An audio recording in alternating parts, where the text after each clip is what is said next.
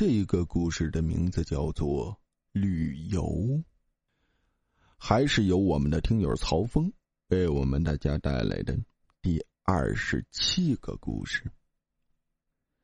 这个故事呢，和之前曹峰为我们大家带来的故事有一点点的串联，所以说，让我们大家来看看曹峰究竟又做出了什么作死的事情。平静的生活总是被突如其来的意外打乱，真是应了那句老话：“树欲静而风不止。”事情还要从十天前接到小东的一个电话说起。那天，我正在电脑前忙碌的工作，这时接到朋友小东的电话：“曹哥，在忙吗？”听说你们中心新建了一个训练馆，我的两个朋友想去参观参观，顺便给你介绍认识一下。我看了看时间，回道：“我这会儿正忙呢，长话短说啊，白天都是运动队训练时间，等晚上六点半左右来吧。我一会儿给场地管理员提前打个招呼。”中午接到孩子的电话。电话中，孩子极其兴奋，告诉我说：“他收到我送的手机和笔记本电脑了。他的生日礼物我还没买，这是谁送的？”正当我准备开口追问是谁送过去的，电话匆匆的挂断了，弄得我莫名其妙。时间转瞬即逝，我站在中心门口，叼着烟，无聊的等着小东一行人。一辆豪华越野车缓缓停靠在我的面前，这时小东探出头，朝着我嘿嘿的一笑。我指了指前面的一座训练场馆，笑着说：“你们先过去，我走几步就到了。你们开的车太扎眼，坐你们的车啊，人多嘴杂的，解释不清楚。”领着一行三人进入训练场，小东。边走边介绍，身边一身名牌户外装，身材消瘦的人是他的赞助商马总。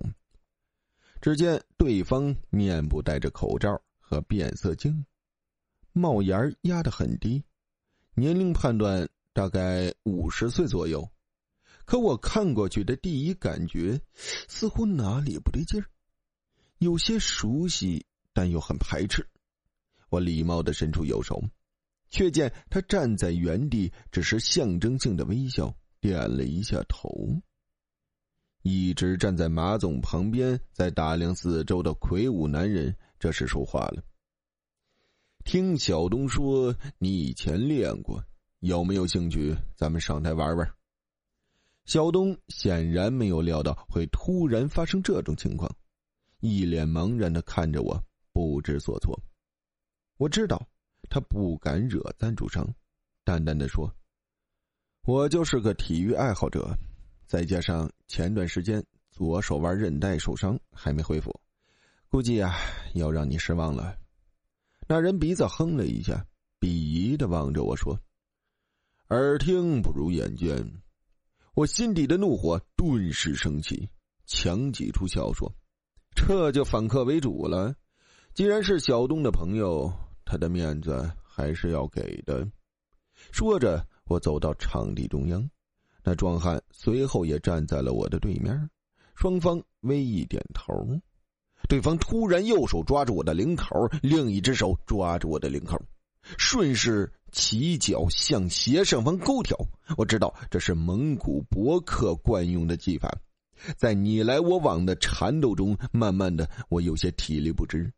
手腕韧带明显感觉到又断了一丝，我说了一句：“八一勒的呼。”只见那壮汉顿住，松开了手，随后笑着上前礼节的抱了我一下，说道：“叫我巴图。”只听台下马总说道：“不错，有没有兴趣？后天咱们一起去云南转转？”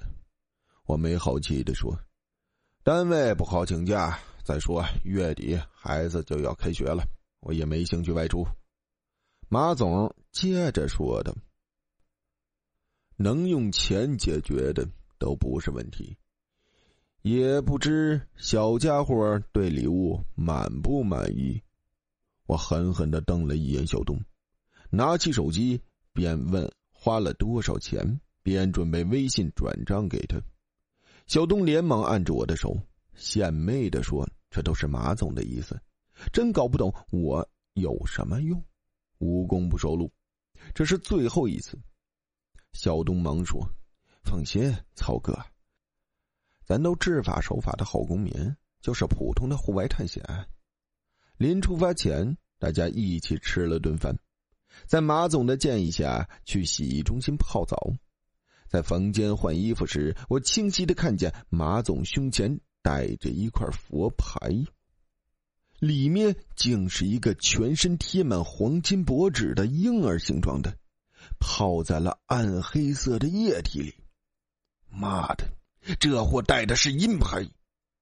我说一跟他待在一起就心慌呢。只见他小心翼翼的用手轻轻的擦拭着，嘴里喃喃自语的说着什么。我的心脏不知怎么的，突然有两三秒的剧痛，我赶忙捂住胸口，转过了身。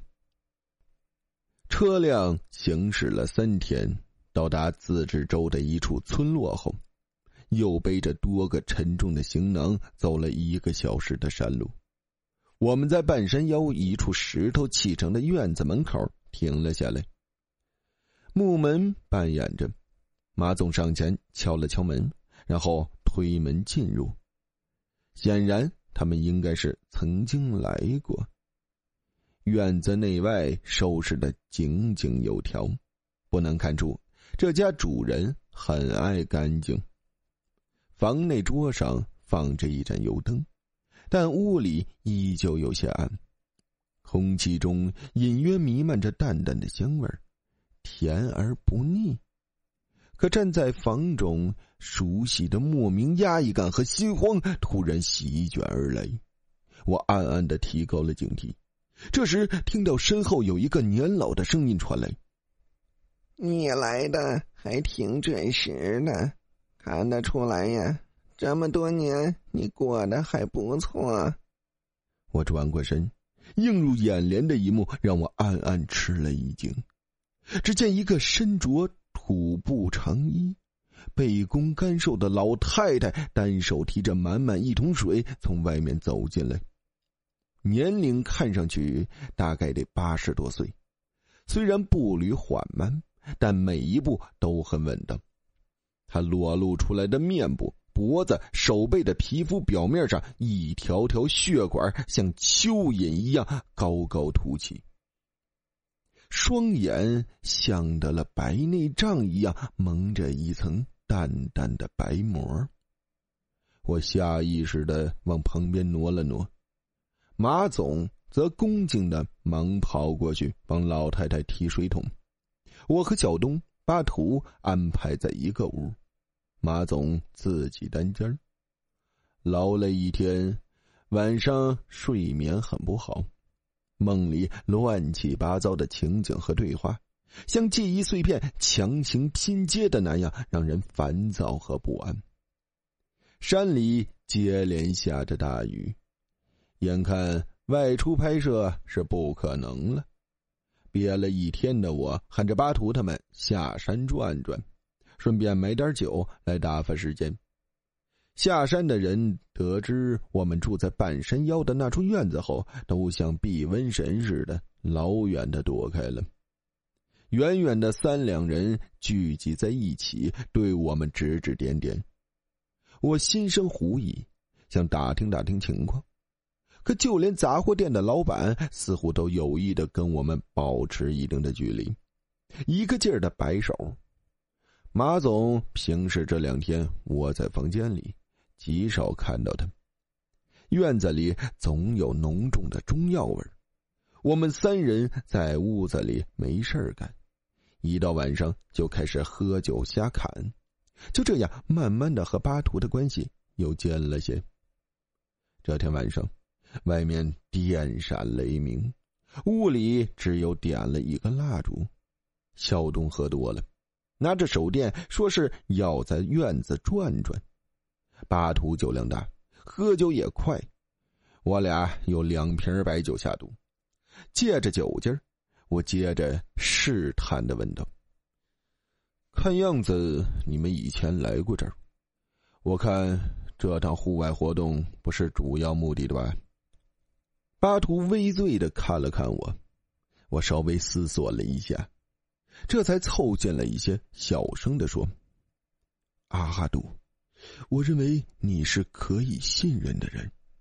马总得了一种很奇怪的病症，每四年的这个时候都要来这里请李老太治病，看得出你对马总有点看法。”但很多事儿还是不知道的好。你们能没事出去拍视频最好，要不就安生的在这里待着。这个院子的后面千万不要去，这是我的忠告。我知道，小心驶得万年船。再说，我也过了好奇的年龄。我下意识的看着窗外，心里却想着。让我来，难道只是跟班那么简单吗？一道闪电在空中划过，磨砂玻璃上突然映出一个正在侧耳倾听的老人影子。我顿时愣住，端着酒杯的手就这么停在空中。巴图见我突然愣那儿不动，又顺着我的眼光向外看了看，疑惑的问我怎么了。我稍缓过神儿，说道。阿哈杜，感谢你的提醒。既来之则安之，爱咋咋地。我猛灌了几杯酒，巴图也喝得差不多了。躺下不一会儿，便鼾声响起。我突然想起来，小东出去那么久了，还没有回来，怕出什么事儿，连忙开门出去找他，看看大门是内锁着的。我在院子里找着找着，就来到了后院。我犹豫了一下，还是硬着头皮走进了后院。正当我暗骂这小子不省心时，余光看到旁边屋子里有灯光闪了一下。我轻推门，一步跨进屋里。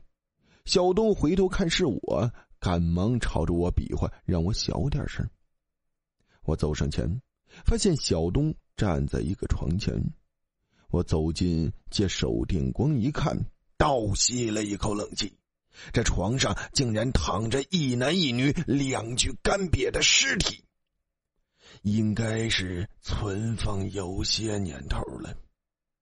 我一把拉住小东的衣服，小声的说：“快点走，这不对劲。”小东竟然兴奋的手舞足蹈的说：“想不到这会有惊人的发现。”这要是拍下来，在后期制作一下，咱哥们儿就又能火一把。曹哥，你看这，真他妈是想出名不要命！我边骂道，边顺着他手指的方向看，只见两具躯体的嘴和鼻孔处有黑色的小黑点，偶尔爬进爬出。这小黑点好像惧怕亮光，只要手电照射过去，都要迅速的钻了回去。小东伸手去触摸，手像触电般忽然缩了回来。只见食指上出现一个小血点儿，真是不作死便不会死。他手指在衣服上随意的抹了抹，一手拿着手电照明，另一只手拿着手机去拍摄。我拿着手机，打开手机灯，环顾四周。发现不远处有一个供桌，供桌上又好像有一尊神像。我走近两步，看着这尊凶神恶煞的神像，有点面熟。他叫什么来着？我操，这不是塔尔巴吗？我脑子嗡了一下，二话不说，拉住小东的手，并狠狠的对他说着：“别给老子找事！”想活命就马上跟我走！说完，把他拉到了门外，并轻轻关上了屋门。回到屋里，看到巴图还在沉沉的睡着，小东对我刚才的举动非常的不解，我也懒得解释，警告小东，这里发生的一切都很不正常，不要再有这些疯狂和危险的举动。小东是似懂非懂的点了点头。清晨起来，外面的雨依旧没有停的意思。巴图和小东正忙活着早饭。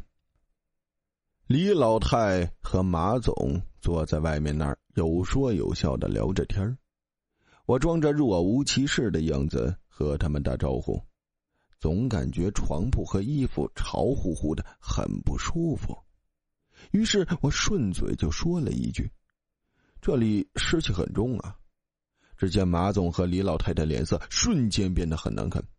李老太眯起眼睛盯着我说：“把你刚才的话再说一遍。”我当即没反应过来，又重复了一遍。看见李老太轻轻的点了点头，咧着嘴冲我嘿嘿的干笑着。我这才反应过来，他误解了我的意思，越描越黑，我无法解释，转身去了厨房。晚上喝过酒，刚想躺下，就听到门口传来李老太的声音：“小曹，来我屋一下，咱们聊聊。”巴图诧异的看着我，眼神带着不安。是福不是祸，我拍了拍巴图，又看了一眼不省心的小东，进入了李老太的房间。李老太的房间虽然不大，且家具很简单，但物品规制的很整齐。我下意识的用手摸了一下家具，没有一点灰尘，这让我有了一丝的不安。李老太示意我坐下，拿出茶叶泡好了一壶茶水。烛光下，她的脸部显得更加瘆人。李老太就这么盯着我，足有一分钟都没有开口。这时，就听他说：“听小马说你很不简单。”我不知道他说的什么意思，并没有开口回应。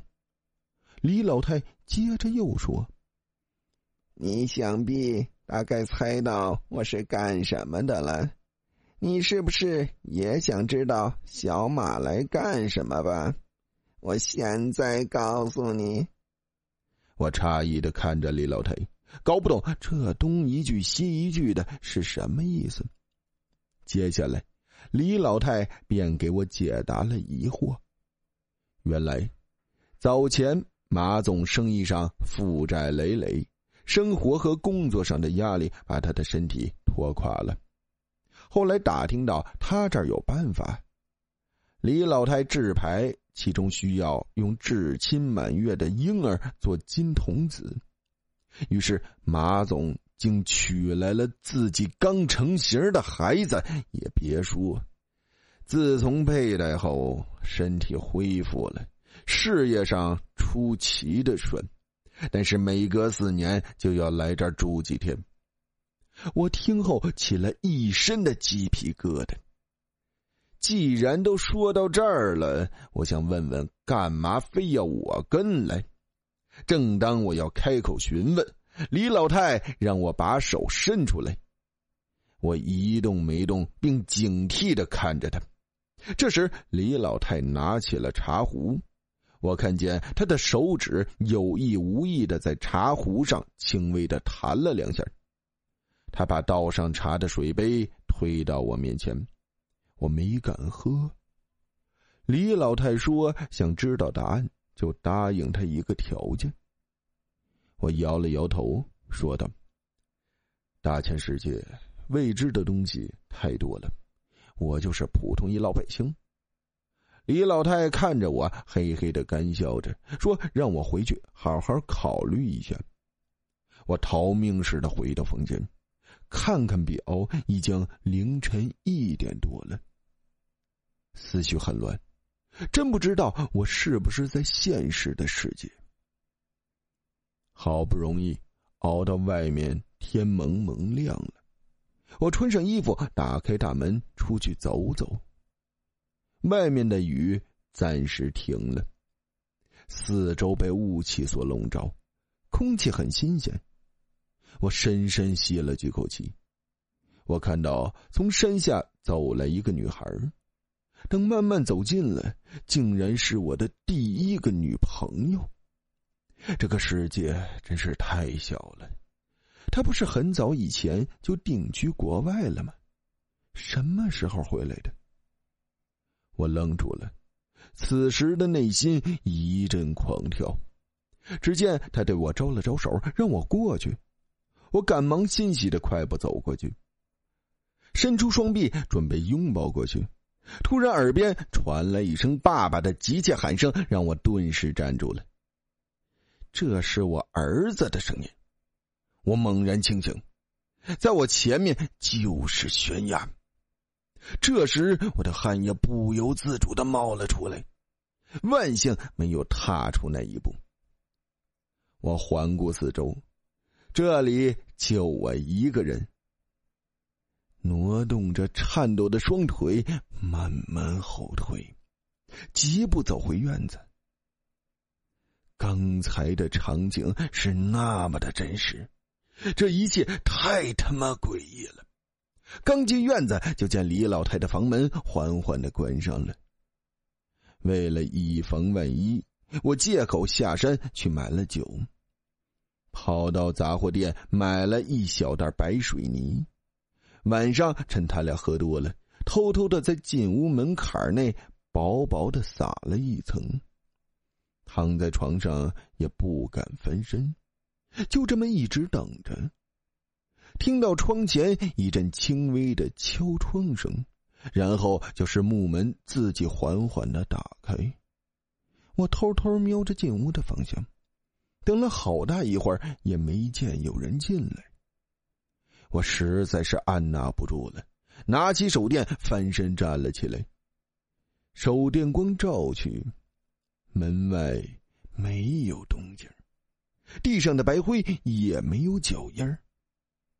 正当我准备走过去关门，无意间手电光照在地面上。我每迈出一步，我的脚的前方的白灰上就同时有一个脚印儿。我停住了，新的脚印也同时没有了。问题是我前面没有人呢。我又试了一下，新的脚印同时又出现了。这分明是我前面站着一个我看不见的人。我愣愣的站在原地，不敢动，左右环顾着四。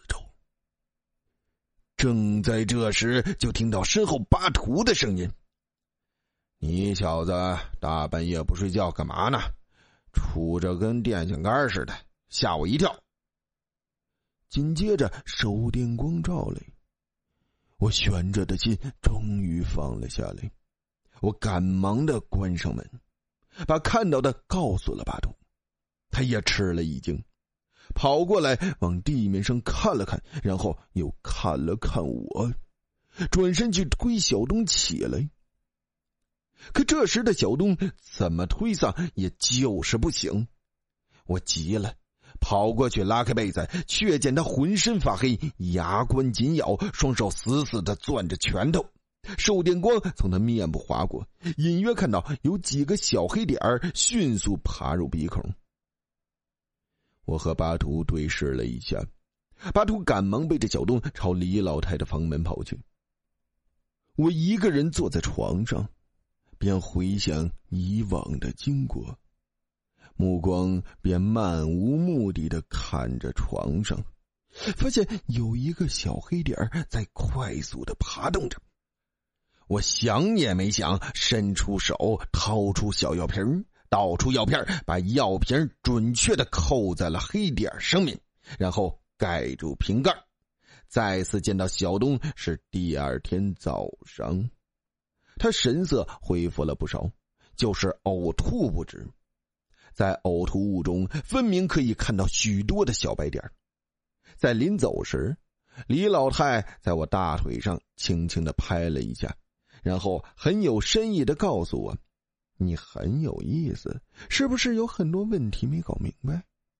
不着急，来日方长。”等我坐上车，左大腿内侧突然一阵刺痛，我不动声色的撩开裤子，只见。两个不起眼的小黑印子上印出了一点血迹。